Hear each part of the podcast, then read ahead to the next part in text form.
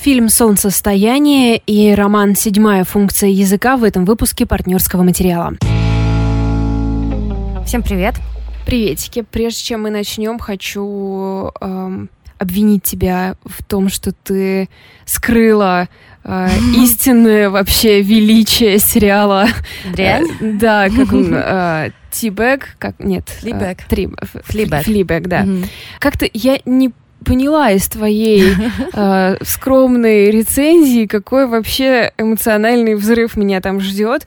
Ну, во втором, скорее, сезоне. Первый — это скорее такая подготовка. В общем, да. на случай, если вы тоже просто подумали, что, ну, это умно и смешно, это все, конечно, правда. Я не знаю, что нужно сказать, чтобы не заспойлерить, но э, мне кажется, только лет в 16 на меня истории отношений производили такое впечатление, как в этом сериале, который я вчера посмотрела за один день. Да, я на самом деле еще раз рассказывала про него, когда упоминала...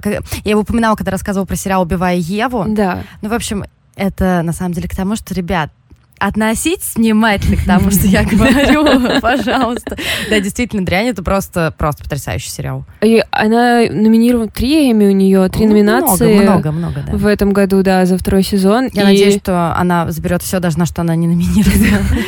Ну да, я подумала, что, конечно, понятно, что там «Игра престолов», э, ну все вот эти вещи, но если объективно, в последнем сезоне никто не показал каких-то что-то выдающегося, чего раньше не показывал. Они вроде как всегда играли примерно одинаковые, не то, что там какой-то вызов им был брошен, поэтому я очень надеюсь на то, что эта девушка прекрасная победит. Ну да, потому что «Игра престолов», наверное, больше какие-то технические номинации, там, да, связанные возможно. с спецэффектами, с э, тем, как они создавали эти декорации. Это действительно было круто, особенно битва в третьей mm-hmm. части, да. То есть технические специалисты достойны абсолютно всего. Но, ребят... Ну да. Ну, пора уже. Пора уже, да. Успокоиться, пожалуйста.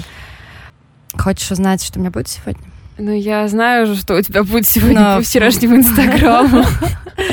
Я а. боюсь даже рассказа твоего об этом. На самом деле, давайте-ка начнем еще раз с этого. У нас есть инстаграм. И мы будем говорить об этом каждый раз, пока у нас там не будет 500 тысяч подписчиков. Примерно, да. Да, то есть вот такие вот у нас планы. И кроме того, мы, по-моему, вчера ввели такую штуку, то, что мы хотим отвечать на вопросы. В общем, вопросов поступает много, и нам кажется, что если мы будем их выкладывать в публичный доступ, то там будет профит не только в наших ответах, но и в том, что все остальные могут поучаствовать и рассказать там о каком-то своем мнении. Вот, например, вчера э, мы выпустили первый вопрос, нас попросила наша слушательница рассказать пять любимых книг, пять любимых фильмов.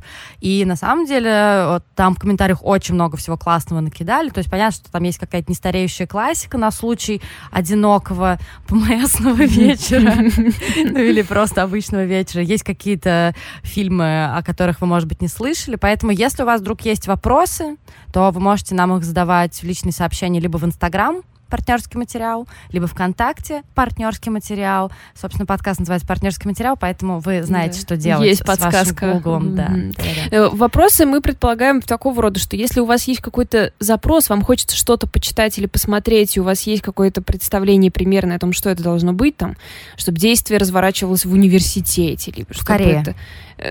либо в Корее, либо это в университете в Корее. да, например. Про восстание травы. Зачем я закапываю сама себя? Я не знаю, что это за фильм. Но было бы круто, если бы его кто-то снял. Да, то есть или у вас есть ощущение, что вы там прочитали несколько исторических романов и хотите продолжить фильмом. Ну, в общем, в таком духе запроса, я уверена, наши слушатели насоветуют кучу всего, потому что, опять же, судя по э, вот этим подборкам, которые вы выложили в комментариях, у нас очень похожие вкусы с нашими ребятами, что, ну, наверное, естественно, но это очень приятно, потому что это означает, что вам, скорее всего, подойдет то, что вам посоветуют. Да, поэтому давайте, пожалуйста, пользуйтесь тем, что мы вам предлагаем. А я уже хочу скорее перейти Давай. к прекрасному фильму, который я вчера посмотрела. Э, я вчера в Инстаграм, в Инстаграм очень сложное слово. Можно делать слова односложными, пожалуйста, чтобы я с ними справлялась? Я вчера в Инстаграм выкладывала вопросик. Как вы думаете, на что я радостно иду, на короля льва или на солнцестояние? Все решили, что я иду на короля льва. Ребят, вы не знаете, меня совсем похоже. Какой король лев, если вышел вчера второй хоррор Ариастера? Это режиссера, который в прошлом году просто выстрелил со своим дебютом «Реинкарнация», и это было невероятно круто. Я его хвалю в каждом втором выпуске. И вот вчера я ходила на его второй фильм, и Он не очень страшный, кстати, Валя. М, Да. Да. Но в чем там суть? По твоей шкале? Ну, кстати, подруга, с которой я ходила, тоже сказала, что он такой. Да, окей. Хотя Ну, она может была готова бояться абсолютно на 100%. Понятно. И в чем там вообще суть? То есть это история, в первую очередь, о девушке по имени Дэнни. У нее реально тяжелая судьба. Ну, то есть я не буду спойлерить сейчас, но ее ждет то есть, судя по всему, всю свою жизнь она жила с такой очень серьезной семейной трагедией, которая просто в начале фильма достигла своего апогея, ей нужно как-то это все пережить. И еще и ее парень, с которым она встречается порядка четырех лет, не вот чтобы самый эмпатичный чувак в Мгм. мире, и подумывает ее бросить, но все как-то не получается.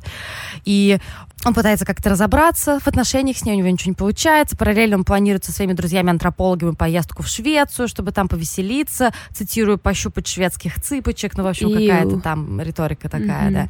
И из-за того, что вот его девушка переживает то, что переживает, он решает взять ее с собой в эту самую Швецию, э, в коммуну, где вырос его друг, его, видимо, однокурсник, чтобы посмотреть на то, как там проходит праздник э, летнего солнцестояния.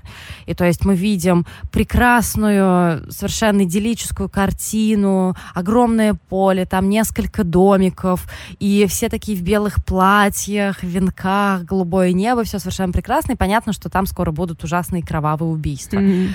Но он действительно не страшный, он не пытается быть хоррором, это Мгм. мне ужасно понравилось. То есть, если реинкарнация, она все еще как-то следует определенным канонам, то есть пугание, вот именно вот именно пугание Мгм, киношного, то в солнцестоянии этого нет. То есть там Без скримеров, то есть ты имеешь в виду? Абсолютно там нет никаких скримеров. И я не только о скримерах, а именно о каком-то таком классическом нагнетании атмосферы, Мгм. то есть которое, очевидно, приведет, там, не знаю, к занесенной, э, к занесенному в руке ножу и все Мгм. прочее. Нет, такого нет. Но он страшный, скорее, он напряженный, конечно, и он страшный, скорее от того, н- насколько тяжело э, следить за главной героиней. То есть она совершенно в глубокой депрессии, она одинока, и как она все это переживает.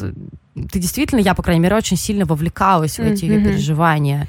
И это ощущение того, что она одна против всего мира, оно меня не отпускало, ну, буквально до какого-то момента, но потом отпустило. Там будет катарсис такой очень серьезный. И мне это показалось, на самом деле, что эта история в первую очередь о таком бытовом ежедневном газлайтинге, который со многими происходит, когда ты вынужден извиняться за какое-то свое поведение, и ты не можешь встроить свое понятие нормы в общее Мгм. понятие нормы. То Мгм. есть каждый человек, он все равно особенный, и у него есть свои какие-то способы справляться с реальностью. Например, у этой героини она не могла вклиниться вот в общее понятие нормы, и поэтому она, собственно, как и прошлая главная героиня фильма Ари Астер, постоянно извинялась за себя. Мгм. То есть в прошлом фильме тоже была та история поиск нормы, и здесь поиск нормы. И ее парень абсолютно ее продавливал в этом плане, говорил ей, что она там намекал постоянно, что она какая-то проблемная, неправильная и все прочее. И то, как она выходит из этой ситуации, то, какой катарсис мы видим в конце, это действительно очень круто. И ну, тут, мне кажется, я сложновато объяснила. Ну, короче, ребят, фильм про хороводы, венки и, э, жертвоприношения, катарсис. да, и катарсис. А, Слушай, ну что-то я даже как будто бы... Мне просто очень понравились все кадры, которые попадают. Он очень красивый. Ну, то есть, да, чисто Просто эстетически, безумие, ведь да. э, это очень красиво. Да, он очень красивый, там какая-то невероятная съемка, и это заслуга не только оператора, но и в том числе художника-постановщика, как я понимаю, потому что там, например, сцена танцев, сцена хороводов, которую, наверное, ты видела в трейлере, Мгм. это все абсолютно идеально выверено. То есть идеальные костюмы, идеальные венки и то, как вообще показана в целом природа. Я не буду спойлерить, но потому что это тоже такой важный Ничего моментик, себе. да.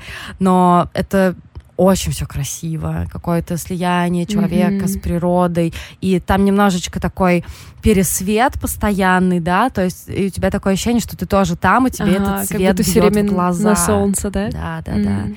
И причем интересно, что реальная жизнь, а, ну, как бы нормальная, обычная жизнь в Нью-Йорке, она очень похоже изображена, как и в реинкарнации. Я упоминала, когда делала анонс этого фильма, что реинкарнация это очень темный, очень тесный фильм. Mm-hmm, То есть он да. действительно у тебя ощущение замкнутого пространства, и когда мы только знакомимся с героями, они находятся в Нью-Йорке, там это ощущение сохраняется. То есть девушка живет в очень маленькой, абсолютно крохотной квартирке темной. А, сцена первая, когда мы видим ее парня, он сидит за столиком со своими друзьями, им очень тесно, они очень mm-hmm. тесно сидят, mm-hmm. локтями соприкасаются. И потом, когда они приезжают, я не помню, к сожалению, тут сложно выговариваем название этой деревни, мне почему-то все время хотелось сказать Химмельстранд на фоне книги, про которую ты рассказывал.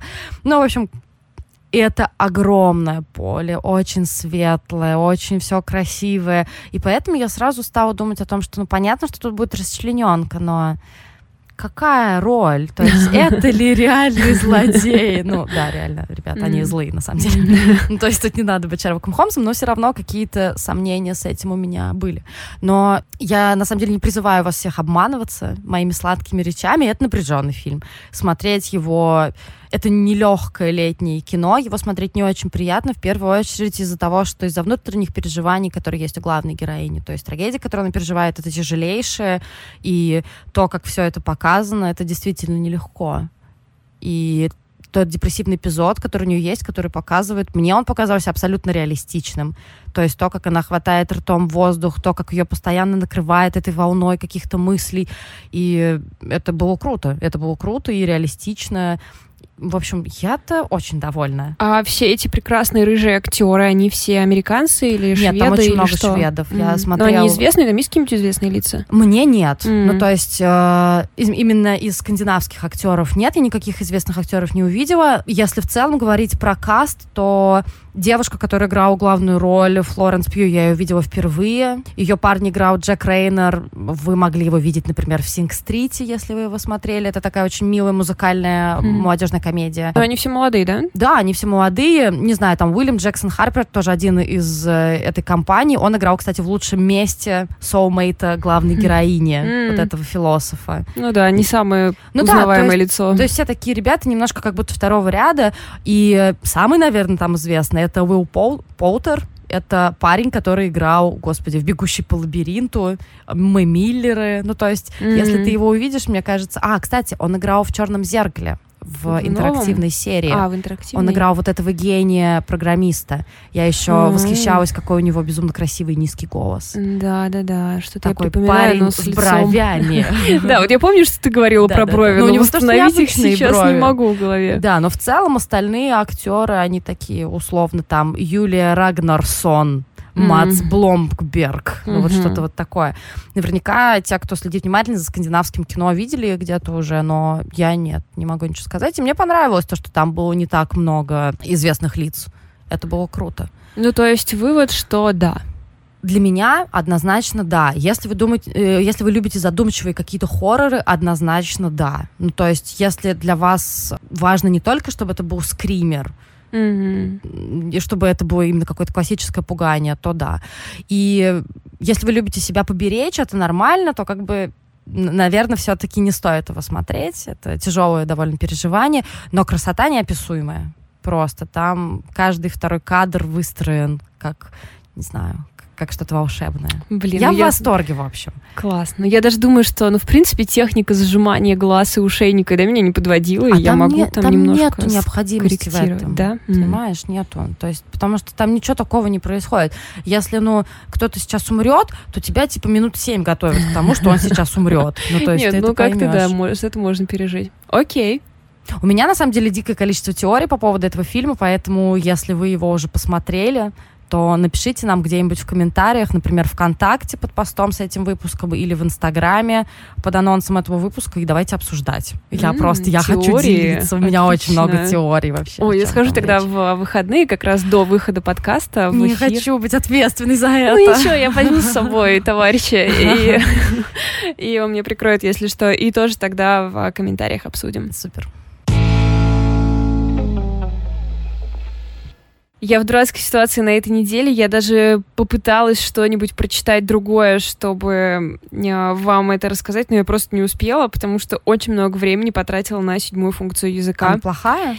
она неплохая, просто я тупая, я не хотела вам об этом говорить. Но это ты выкладывала... Не хотела сообщать вам. В Инстаграм, да, сторис? Да, я выкладывала, оттуда. ну, смешную, как мне показалось, цитату, она была там в первых э, еще, ну, в страницах, и я подумала, ну, я, типа, знаю примерно, кто такой Делес, могу понять, э, что это забавно. Но там была какая-то суть из серии «Лакан Мудак» или что-то да, такое, да, да, да, да. Ну, это было... Эти цитаты, это на самом деле э, перечисление надписей на стене mm-hmm, университета, mm-hmm. то есть как бы какие-то там студенты. Ну, в общем, я вам сейчас расскажу, что это такое, и если вы образованнее меня, то, пожалуйста, не шеймите меня.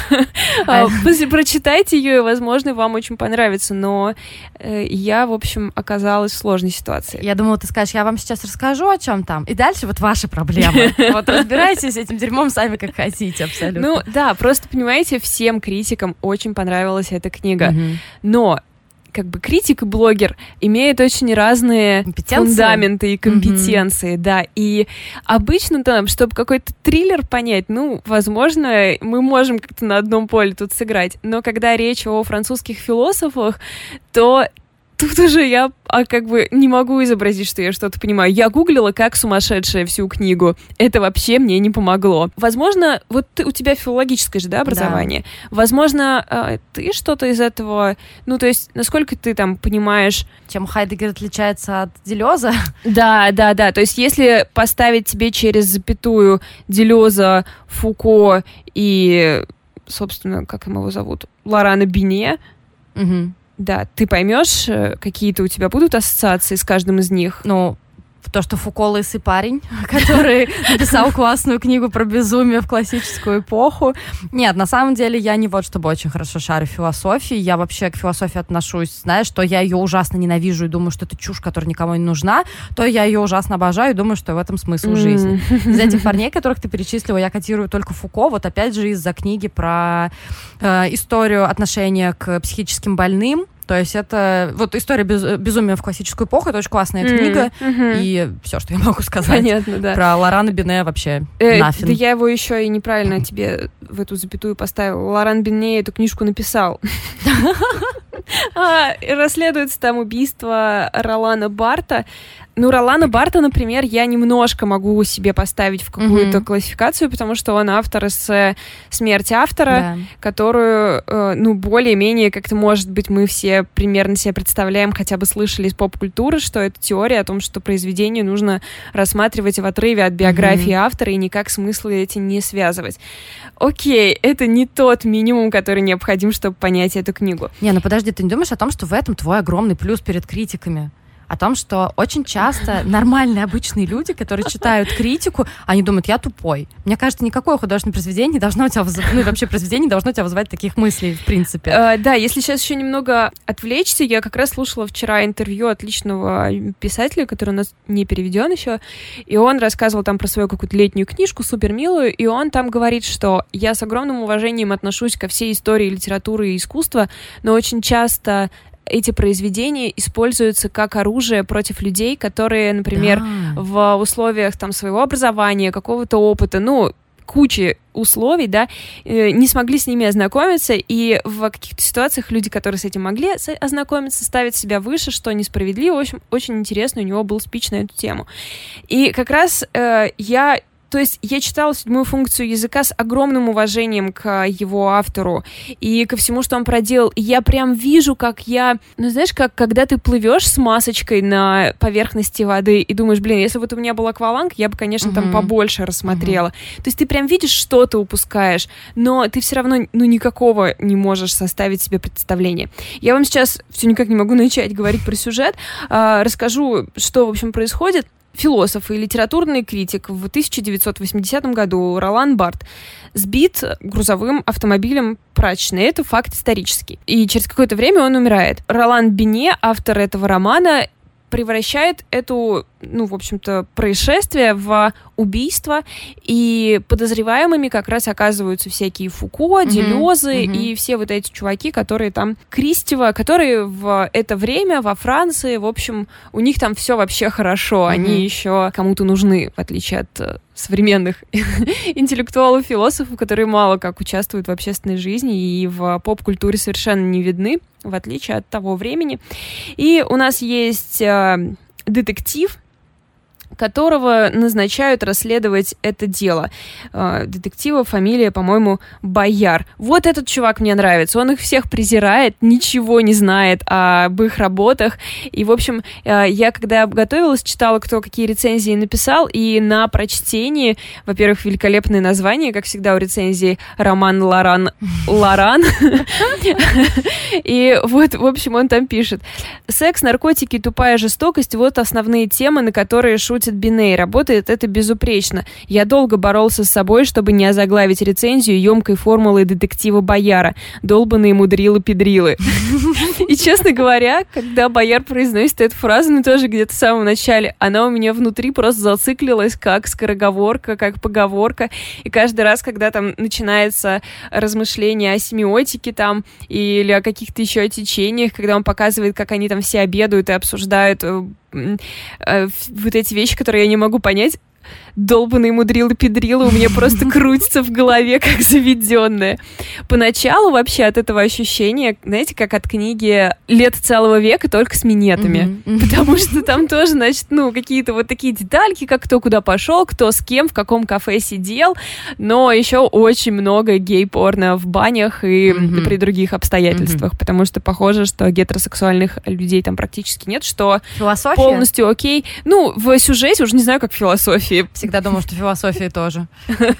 Ну, в общем, я к философии несколько раз пыталась подступиться через э, вот эти все, э, ну, в последние там лет 5-7 появилось очень много вот этих попыток популярно рассказать философию на волне популяризации, собственно, науки. И даже этот популярный краткий пересказ философии совершенно мне не давался. Поэтому, окей, например, я решила, что я ничего не понимаю про внутренние шутки, про вот эту всю... То есть все эти персонажи для меня становятся литературными, и я думаю, буду читать это как художественное произведение.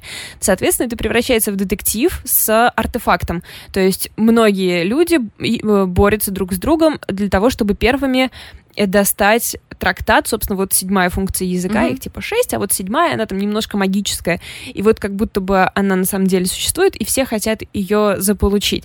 Но но это уже не так интересно. То есть, как mm-hmm. будто бы, когда у тебя нет э, вот этого понимания всего контекста, детективные линии как-то, в общем, разваливается. Ну, то есть это и не детектив, потому что эта книга-то шуточная, и ироническая, и саркастическая, и какая угодно, и понятно, что к детективу он тоже не очень серьезно отнесся, и ну, то есть, как бы, и когда ты это читаешь как просто детектив с художественными героями, он тоже у тебя рассыпается в руках. Поэтому я признаю свое поражение, но так как эта книга очень признанная, у нее масса наград, и совершенно очевидно, что люди просто с, там, ну, с более хорошим образованием, чем ноль образования у меня, получат от нее большое удовольствие. Поэтому как бы сообщаю вам о ее существовании и сообщаю вам о том, что она хорошо принята критиками. Ну и если вы чувствуете в себе силы, то призываю вас в нее погрузиться. А если вы, например, ее уже прочитали, но испытали похожее смятение, то мне кажется, что наши комментарии — это то место, в которых можно делиться своей болью, потому что я очень хорошо понимаю это чувство, когда ты читаешь какую-то книгу и думаешь, господи, какой да. я тупой. Да, какой я тупой. Ну, в общем, да, но мне понравилось, что, конечно, он попытался представить всю эту интеллектуальную тусовку таким настоящим рок-н-ролльным обществом с безумными вечеринками, наркотиками и сексом, и тем, что вот эти интеллектуалы, они так востребованы и нужны, что уже через там сколько лет 10, наверное, перестанет быть актуальным.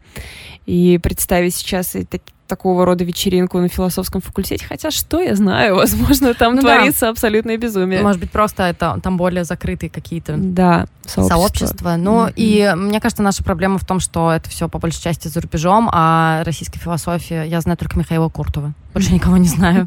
Ну, ты на сто процентов знаешь больше, чем я, так что... Так что вот. Ну, в следующий раз я дочитаю хорошую книгу, и очень интересная история у нее будет, поэтому я вам ее расскажу и буду выглядеть Ты менее Мураками, Валь? Мураками, что? У него есть новая книга? говорю? Ну что, давайте, пожалуйста, вы задавайте нам вопросы. Да, рассказывайте нам, чего бы вам хотелось почитать, посмотреть, и наше прекрасное сообщество вам насоветует. Да, и, кстати, если, может, вы хотите, чтобы мы кого-то пригласили, какого-то гостя к нам на подкаст, вы тоже можете нам подкинуть эту идейку. Если что, Бэткомедиан нам не отвечает. Просто... Ну да, то есть какого-то локального более уровня, наверное. Хотя письма мы всем можем написать. Мы можем все. Да. Как и вы. Пока.